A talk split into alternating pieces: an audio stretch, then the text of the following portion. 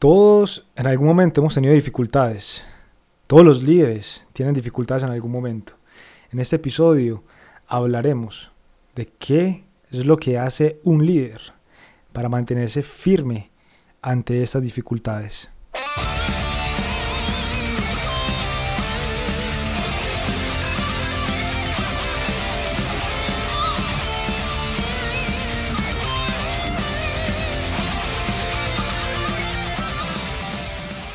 Este es el podcast de los estrategas. Mi nombre es Juan Pablo Botero y hago parte del equipo y de la comunidad de los estrategas. En esta comunidad tenemos como propósito combatir tanta corrupción que hay en los países latinos y a su vez también queremos combatir la pobreza a través del liderazgo centrado en principios.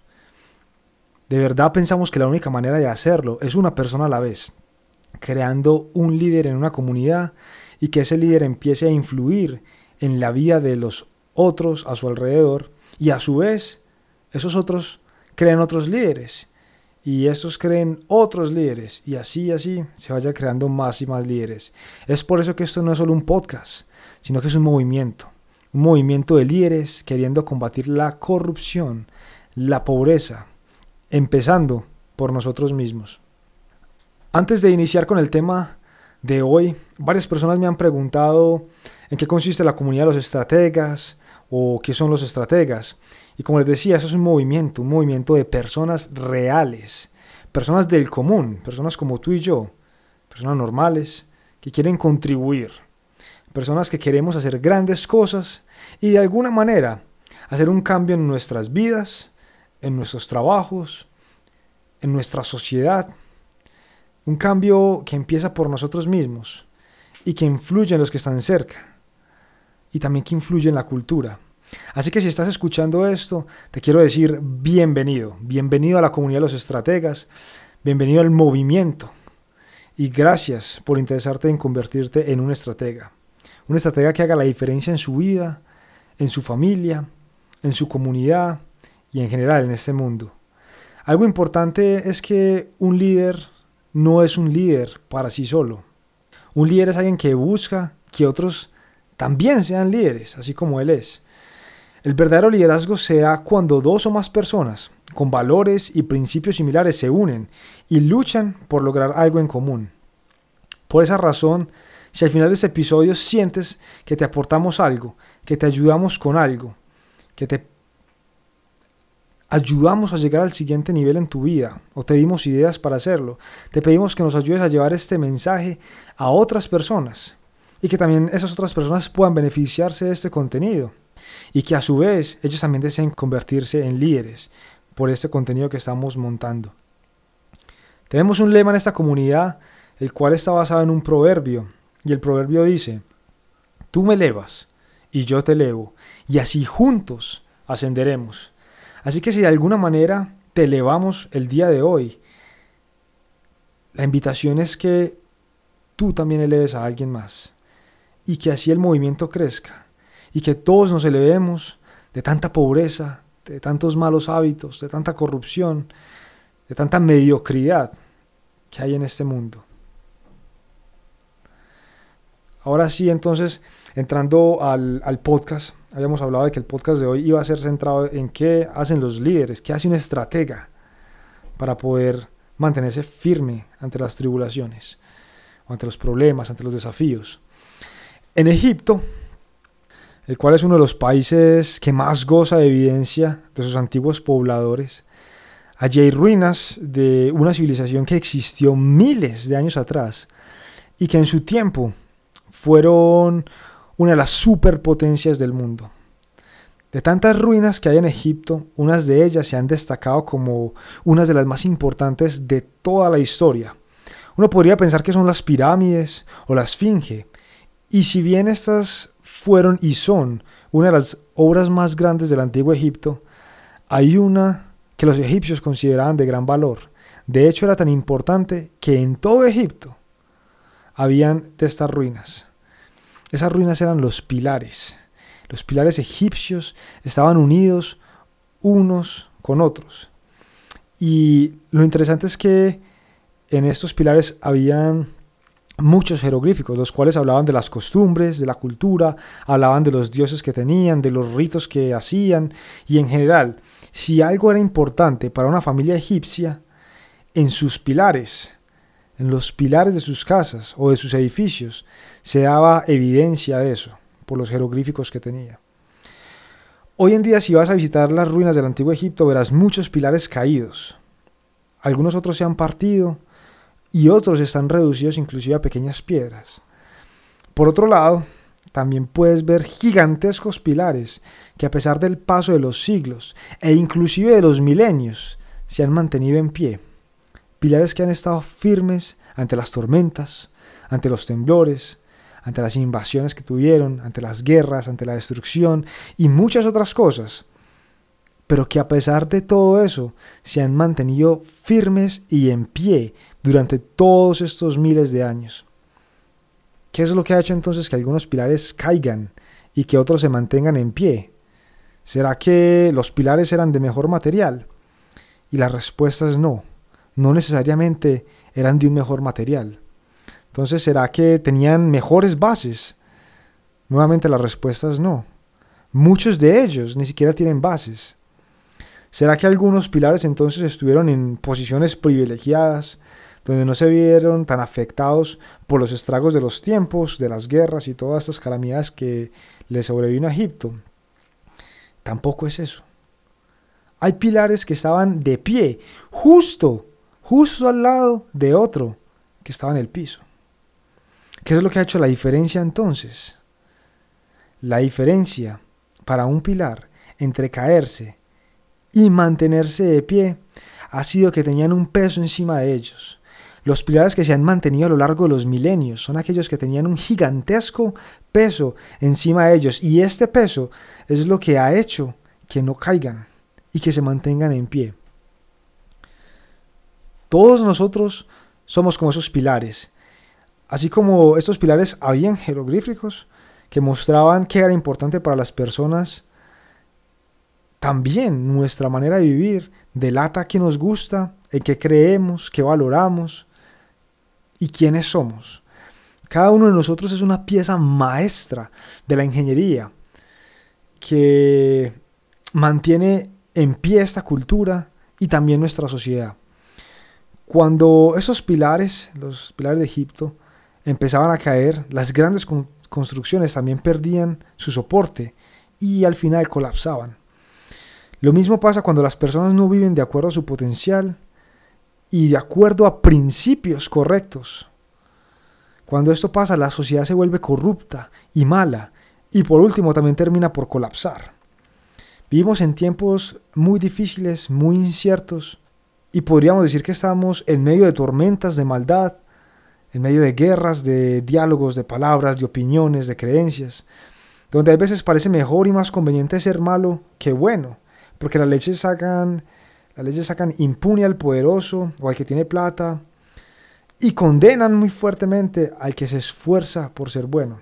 De hecho, hace poco hablaba con mi familia de lo triste que es saber que hoy en día en Colombia, este es el país donde hay más modelos webcamers y es mucho más fácil y mejor pago ese trabajo que el trabajo que tiene alguien que se ha esforzado por años, por estudiar, por trabajar honradamente, por sacar y emprender sus propios negocios.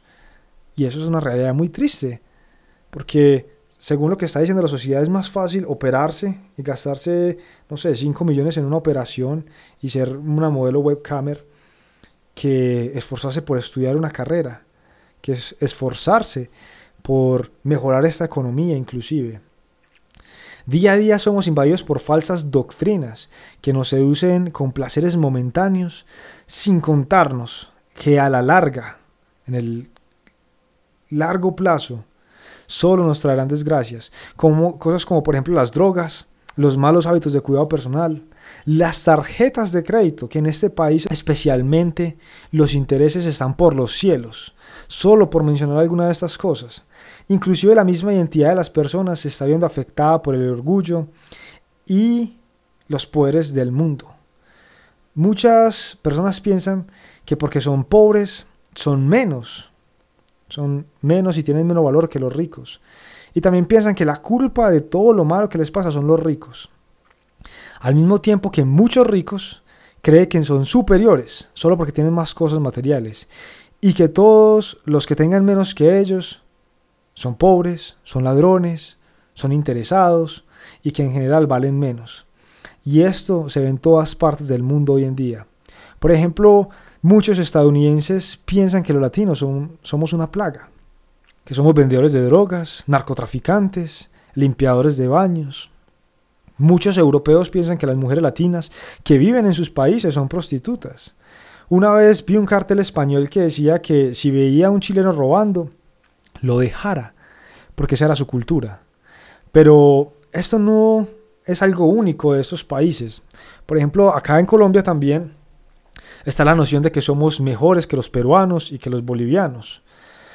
Los argentinos piensan que son mejores que los uruguayos y que los paraguayos. Los peruanos de Lima piensan que son mejores que los peruanos de la selva. En Colombia, los departamentos tienen un gran regionalismo. Y debido a ese regionalismo pensamos de que nuestro departamento, nuestra cultura, es la mejor de Colombia. Esto son generalidades, esto no es tampoco todo el mundo, ni, ni todas las personas. Pero en cada país siempre se cree que alguno es mejor que otro. Y eso es un problema grande. El orgullo es el comienzo de la corrupción y la corrupción es el comienzo de la pobreza y la desigualdad. El orgullo hace que sintamos que el mundo nos debe algo. El orgullo nos hace pensar de que lo que hemos logrado, lo hemos logrado por nuestros esfuerzos, por trabajar duro, y que todo lo que nos pasa en nuestra vida es porque nosotros mismos lo hemos construido. Y que si alguien no tiene lo que nosotros tenemos, es porque esa persona no ha trabajado lo suficiente. Y por ende, nosotros somos mejores, porque sí hemos trabajado lo suficiente y porque tenemos más cosas. El orgullo hace que sintamos que tenemos el derecho a cosas que otros no tienen. ¿Por qué? Porque sentimos que somos mejores. El orgullo es el inicio de la caída personal y por ende de la sociedad como tal. No importa que seamos un pilar grande, un pilar bien construido. El orgullo nos hace caer porque nos hace pensar que tenemos todo para ganar y que no tenemos responsabilidad con nadie cuando la realidad de la vida es totalmente diferente. La mejor forma de combatir el orgullo y mantenerse humilde y mantenerse en pie ante las pruebas, ante la adversidad, ante la depresión, ante la pobreza, es tener un peso encima de nosotros. Y ese peso se llama responsabilidad. Cuando tenemos una responsabilidad y de verdad sentimos que esa es nuestra responsabilidad. Tomamos control sobre esa responsabilidad, la aceptamos y no esperamos que nos den, sino que estamos pensando en qué podemos dar nosotros, en qué podemos hacer, en qué podemos aportar, qué podemos ofrecer para que las cosas se den bien. Cuando empezamos a pensar de esa manera y a aceptar nuestra responsabilidad, empieza a haber un cambio. De hecho, durante los últimos días he estado pensando mucho en el hecho de que yo ya no soy un joven, sino que soy un adulto. Me parece que la vida se me ha ido como un sueño. Hace nada era un joven que vivía con mis papás, dependía de ellos, no tenía que preocuparme por nada, estaba sin una responsabilidad, estaba en un modo de dependencia y solo pensaba en qué podían hacer mis papás por mí. Y que de hecho, esa era su responsabilidad, darme aquellas cosas que yo quisiera mantenerme, alcahuetearme. Creo que pocas veces me pregunté qué puedo hacer yo para ayudar a mis padres a no ser una carga para ellos, sino una ayuda. La cosa es que el tiempo ha pasado y quizás sin darme cuenta me he convertido en un adulto, donde tengo la responsabilidad de llevar mi propio hogar, de crear mi propia cultura familiar, de trabajar, de proveer para mi familia, de criar, de ayudar, de dar.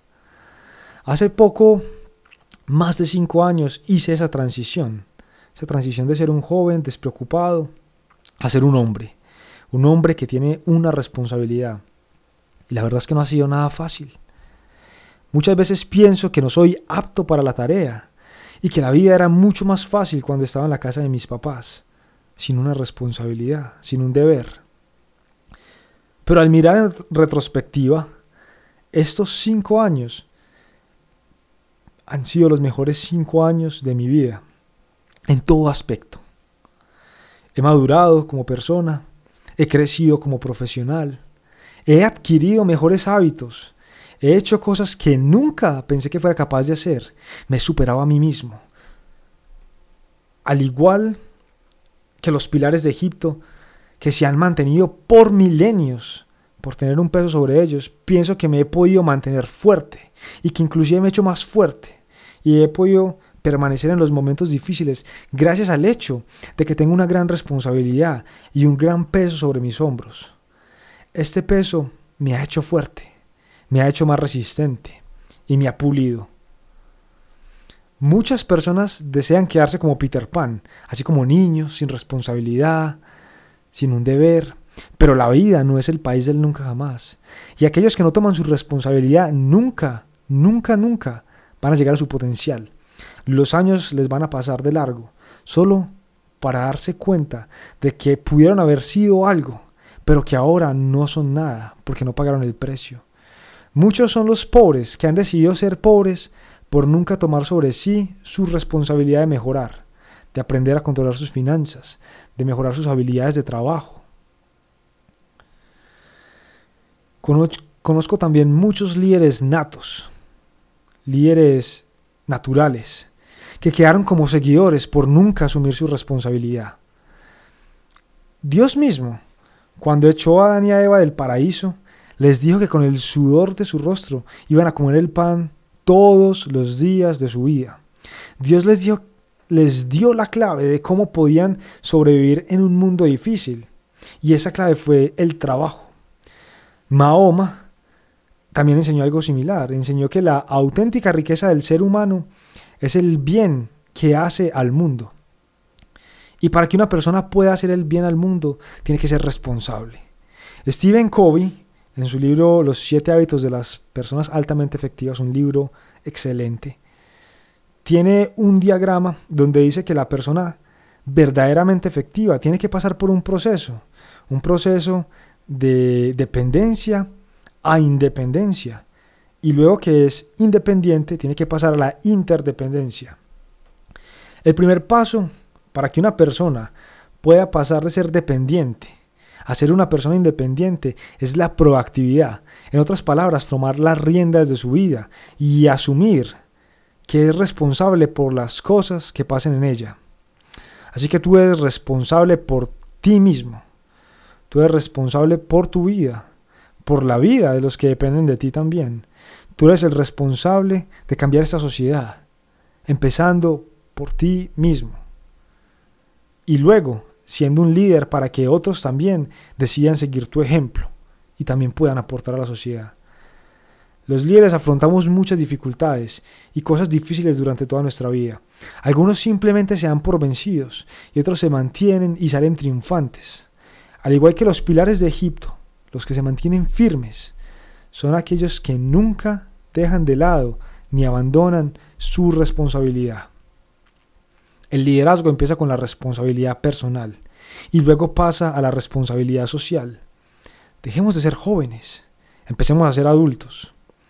Me gusta mucho el consejo de uno de los primeros colonizadores de América, el consejo que le dio a sus hijos antes de morir siempre me ha llamado mucho la atención. Básicamente lo que hizo este colonizador fue reunir a sus hijos y les dijo que fueran hombres.